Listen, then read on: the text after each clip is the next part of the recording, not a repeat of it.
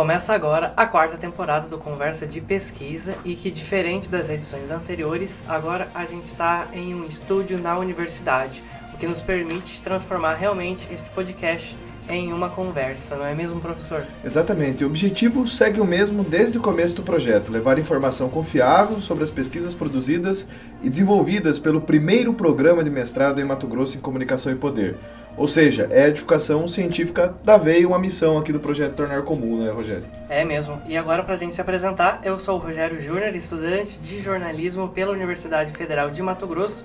E aqui comigo o professor Luan Chagas, também aqui do curso. Tudo, Tudo bom, professor? Tudo bem, Rogério.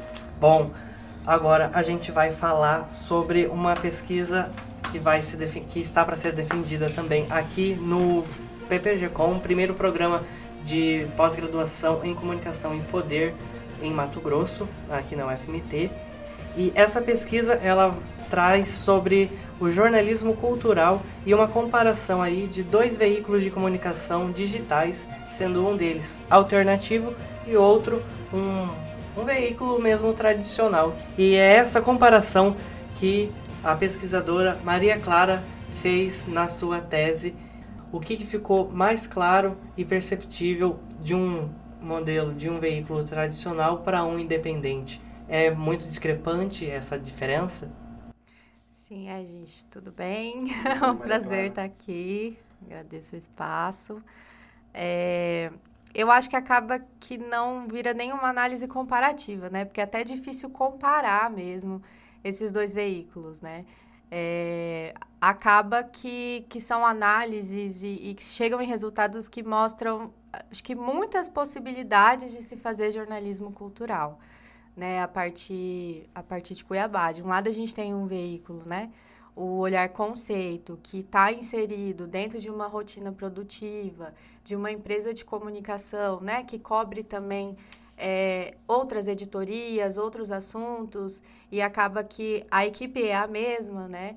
A gente tem é, ali a gente vê pelas assinaturas das matérias e pelo que a gente vê de bastidor mesmo, né, da produção jornalística daqui, é, que tem jornalistas específicos para cobrir ali, o olhar conceito, no olhar direto, mas é, são jornalistas que cobrem, né, é, outras editorias também, então, enfim, tem ali o, o tempo muito reduzido, está é, inserido num processo também de, de precarização do jornalismo, né, nessa busca do jornalismo digital e online por acessos, então, vai ter uma, uma cobertura bastante é, factual e, e, que acaba é, pa, muito parecida com cobertura de cidades, por exemplo. Então, tem, é um jornalismo cultural que perde a sua especificidade, por um lado, né? Mas a gente vê também algumas produções no próprio Olhar Conceito que, é, que vão além né, dessa cobertura factual, que vão além dos fatos, que vão buscar histórias, né? Que compõem essa, essa cultura, né, em Cuiabá, esses processos culturais.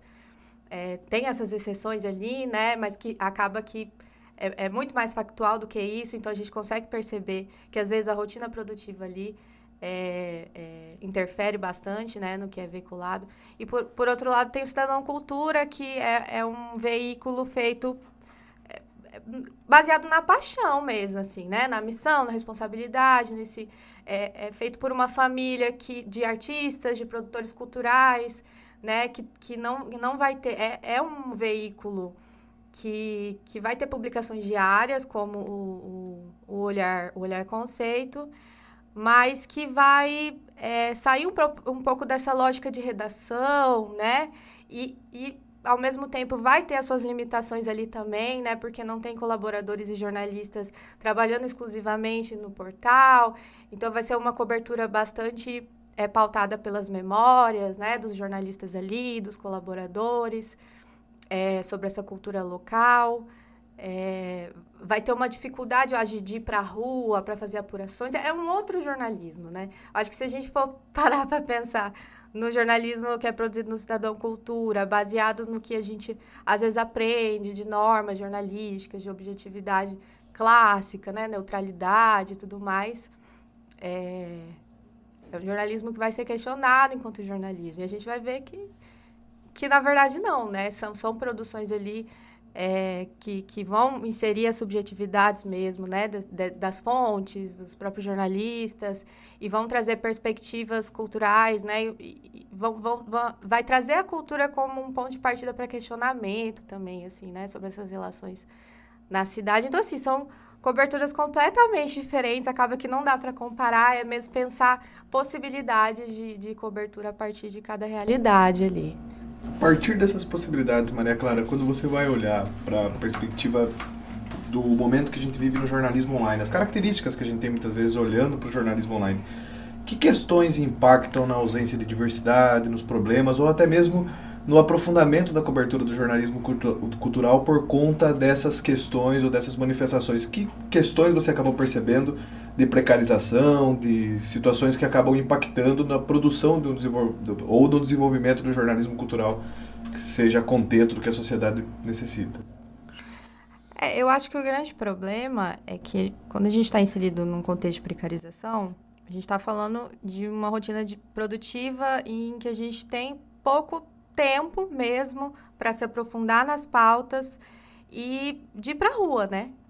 É, é o jornalista sentado ali, recebendo já materiais das fontes trabalhados ali, né? É, com um discurso muito já fechado ali, publicando.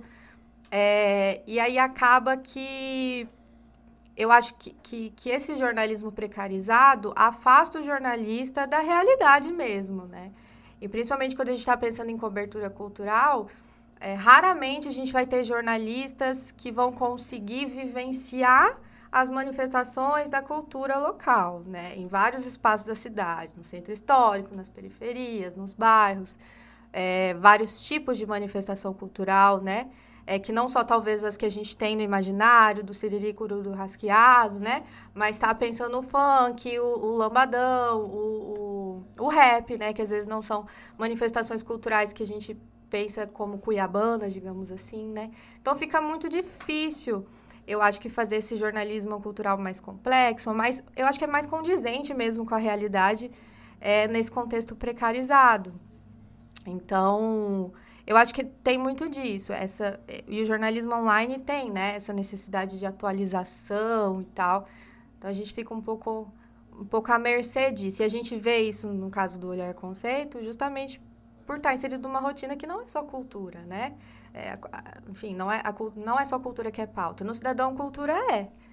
Né? É um site especializado mesmo, assim. A gente se propõe a cobrir cultura, mas é, que mostra também a cultura atrelada a, a, questões políticas, né? Eles vão fazer discussões políticas ali sobre a conjuntura é, ali no ano de 2019, que não necessariamente é, vai ter relação só com Cuiabá, mas que também está limitado, né, por, por conta da falta de, de grana mesmo, porque é, é um veículo que, que se manteve ali durante todo o tempo é, por recurso próprio mesmo, humano.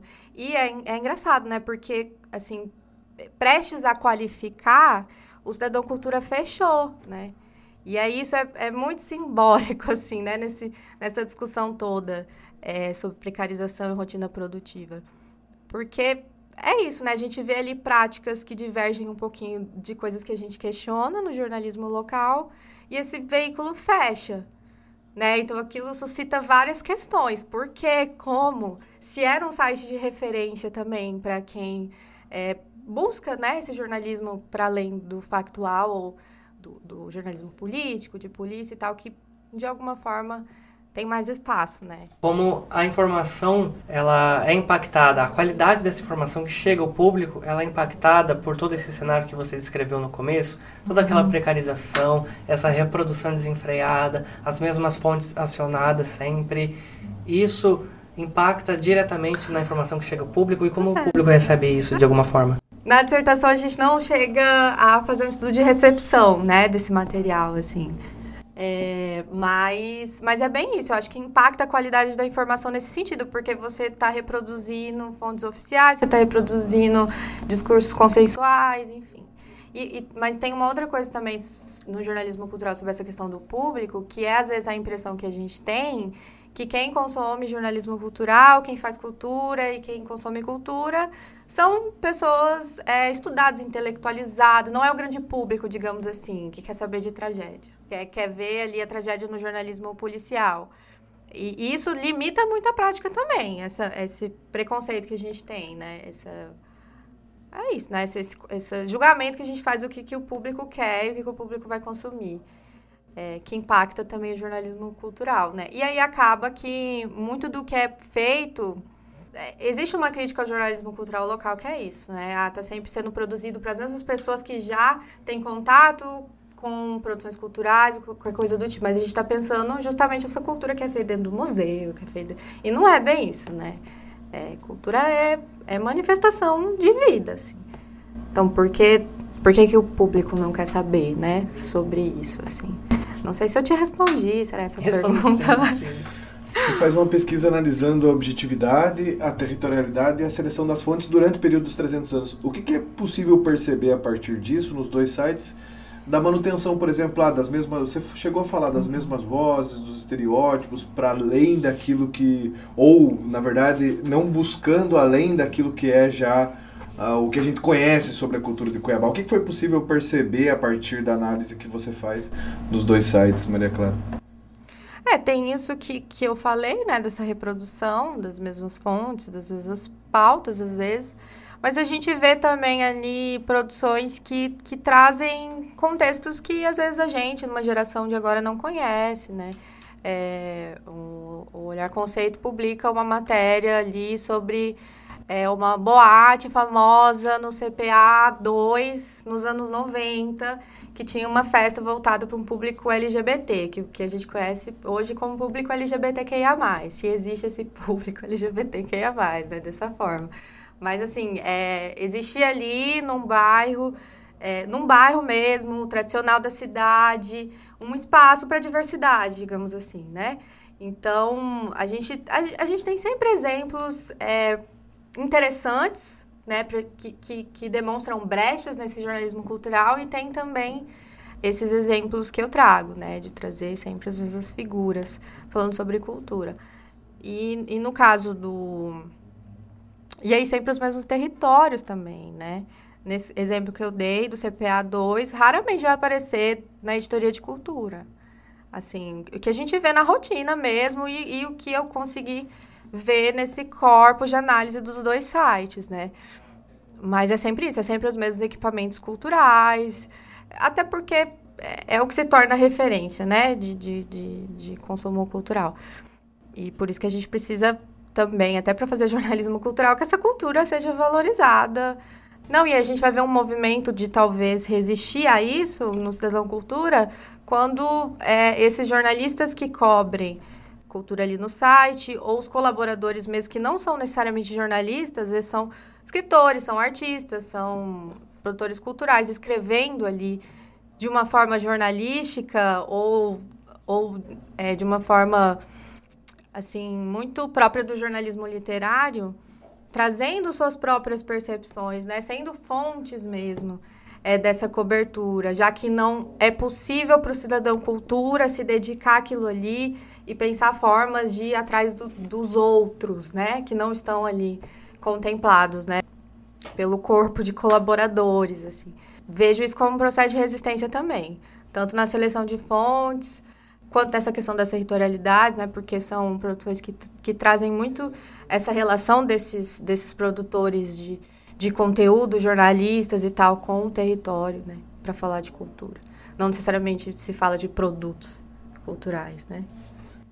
Agora, girando a nossa conversa, de, trocando de rumo mesmo, conta pra gente como foi os bastidores de toda essa dissertação e lembrando que você fez todo esse trajeto da sua tese à distância, em meio à pandemia e sendo também uma das integrantes da primeira turma que vai se formar agora no mestrado. Conta pra gente um pouco desses bastidores. Assim, é muito massa fazer parte assim dessa primeira turma, dessa primeira experiência, né, com a pesquisa de mestrado em comunicação em Mato Grosso. E eu, quando eu é, fui fazer o processo seletivo, eu estava muito animada para voltar ao espaço da universidade. Eu tinha formado há dois anos, não muita coisa o suficiente para eu sentir muita falta desse espaço, porque é justamente um espaço pensante, né? Um espaço de troca que às vezes você não vai ter no mercado por, por outras exigências. E aí eu acho que ninguém imaginava no processo seletivo, naquele momento, né, que ia ter pandemia e que nada disso que eu estava esperando ia acontecer. Assim, ia, mas de uma outra forma, né? Eu acho que depois da prova escrita, até a entrevista já foi online. Aí foi também um.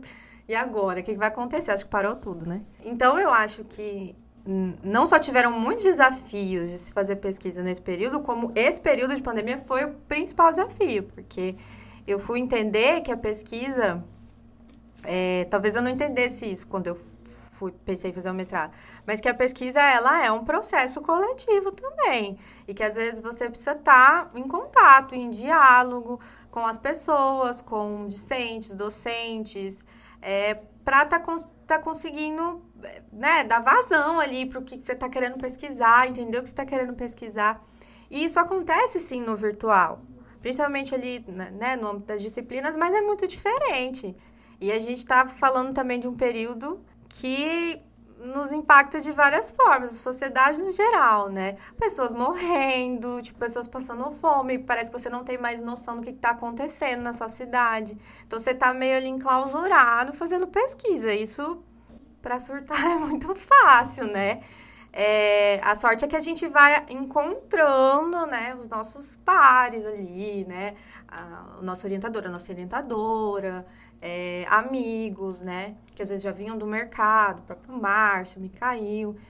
Orientação é muito importante, a orientação é muito chave, assim, nesse processo. É, e foi uma coisa que eu percebi já, estando ali na loucura, perdidaço.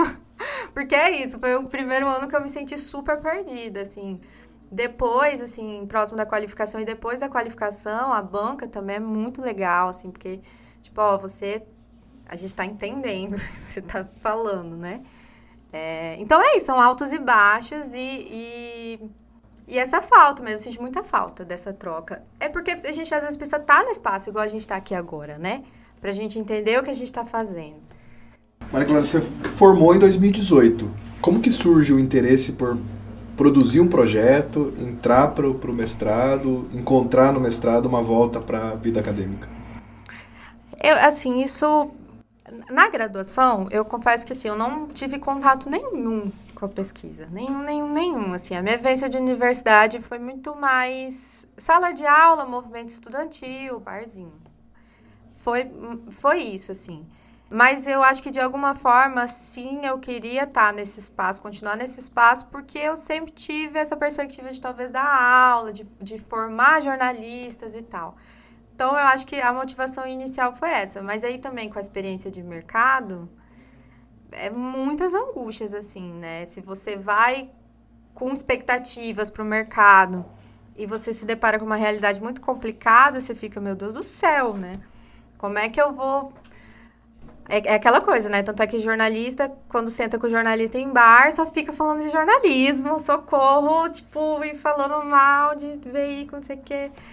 E assim, e, então eu, eu quis fazer o mestrado para isso também, para encontrar um espaço para dar vazão para essas angústias todas, né?